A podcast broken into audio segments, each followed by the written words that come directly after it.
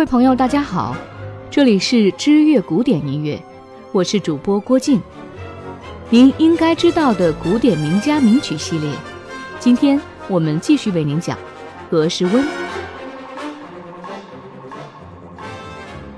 一个美国人在巴黎，在推出《蓝色的狂想曲》F 大调钢琴协奏曲之后，格什温的工作越来越忙，终于身心俱疲。一九二八年，他与常年一起工作的兄长、歌词作曲家艾拉一道前往巴黎休假。花都巴黎文化悠久，风景如画，世界各地的观客络绎不绝，可算是一座不夜城。此情此景，格什温的音乐灵感来了。一个活泼但内心孤独的美国人，度过了一个热闹拥挤和瓦斯灯照明的寥落的夜晚。随后某日，他在街上散步，经过一家贩卖汽车喇叭的商店时，买了四个不同音色的喇叭。格什温打算在一个美国人在巴黎中使用此喇叭，形容巴黎的热闹景象。在巴黎的半年时光里，他一边休养一边写作。在返回美国时，一个美国人在巴黎完成了。一九二八年十二月，一个美国人在巴黎由纽约爱乐交响乐团在卡内基音乐厅首演，听众的反应甚佳。当时格什温正好三十岁。曲子分成三部，开始时以弦乐和双簧管奏出主题，带出一片朝气蓬勃的境况，仿佛一个美国人以轻快的步履穿梭巴黎的大街小巷。伸缩号的旋律暗示美国人走过一家舞厅，单簧管以走路的步伐演奏第二主题，独奏小提琴描绘一位年轻的女士。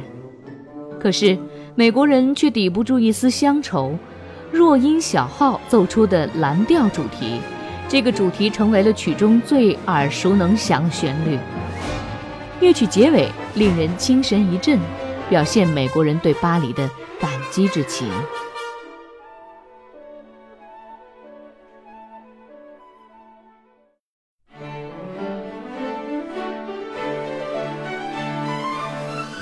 波吉与贝斯，波吉与贝斯拥有许多不同的标签：音乐剧、爵士乐、摇滚乐、黑人灵歌等等。其中，不论在格什温生前还是身后，许多人都对波吉与贝斯有着不同的定位，但他们并不能领悟格什温为何会如此殚精竭虑地描述这个故事。生活在社会底层的跛脚黑人波吉，心地善良，阴差阳错地和明艳美貌的贝斯相爱了。但是经历过种种生活的打击与误会，以为波吉会被终身监禁的贝斯，还是抵御不住大麻和金钱的诱惑，被拐卖去了纽约。而一周之后就出狱的波吉，也赶着自己的羊角车追随而去。一九二六年。格什温第一次读到了美国作曲家海沃德的小说《波吉》。作品以美国南卡罗来纳州切尔斯顿为背景，讲述一个老掉牙的三角故事。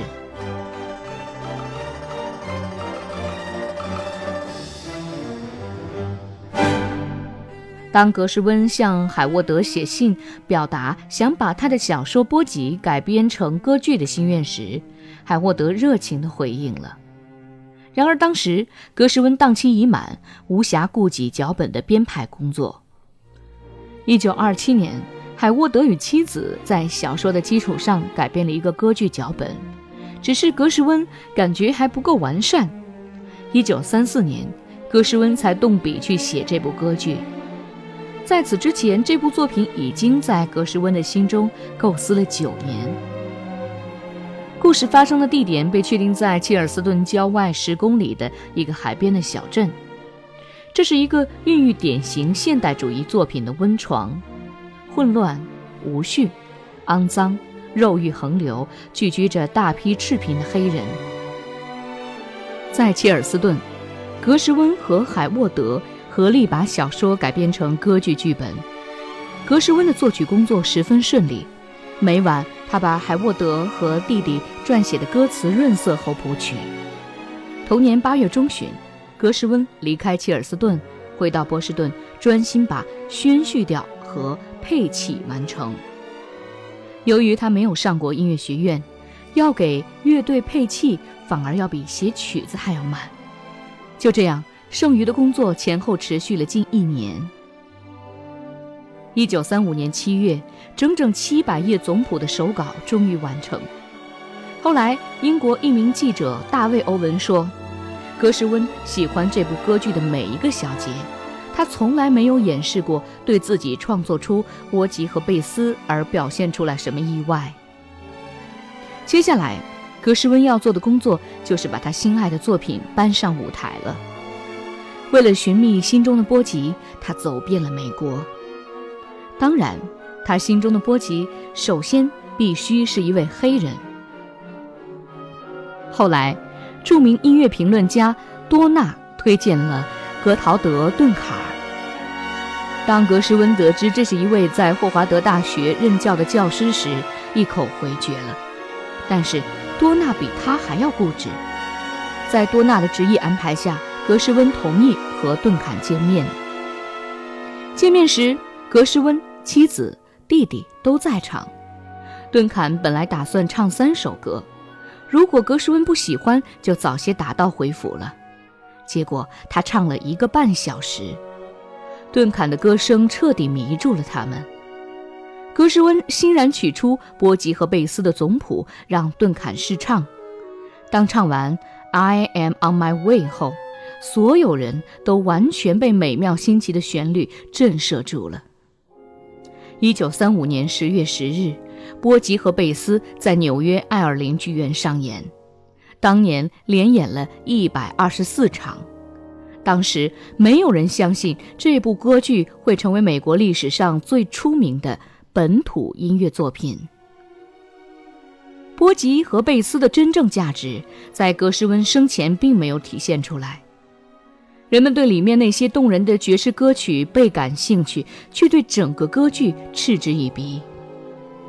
也许波吉和贝斯实在是太长，结构过于松散。直到1940年。在格什温去世三年后，删节过的波吉和贝斯才获得了观众的认可。同年，这部剧登上了欧洲舞台。格什温是白人，但是他所依赖的音乐元素却属于黑人。他明白被隔离和被歧视的滋味儿，因此，格什温称呼波吉和贝斯是民谣歌剧，是黑人歌剧。一九三六年。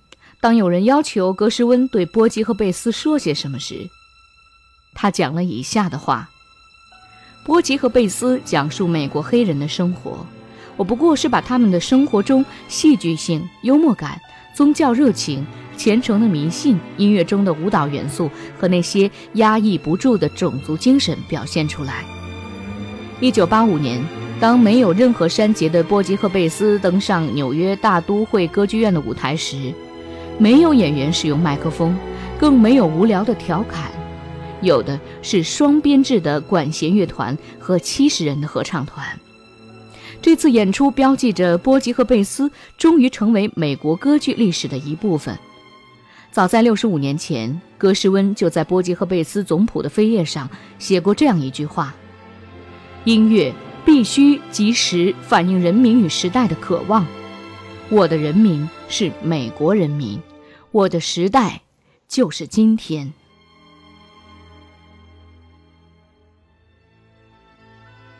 如果把传统音乐教育比作一座温室的花房，格什温绝对是一颗遗撒在花房之外的种子，独自面对着雨雪风霜，独自绽放。他少了学院派那种格式化一般的音乐创作的传统套路。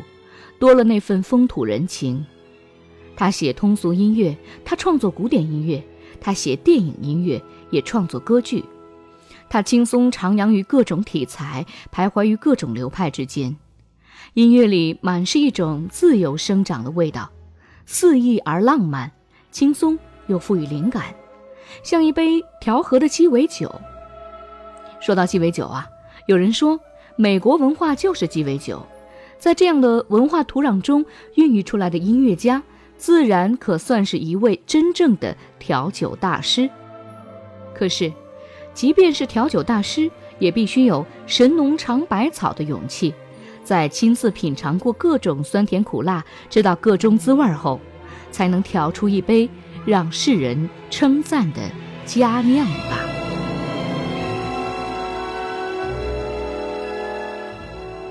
各位朋友，这里是知乐古典音乐，格什温的故事，今天就全部为您讲完了。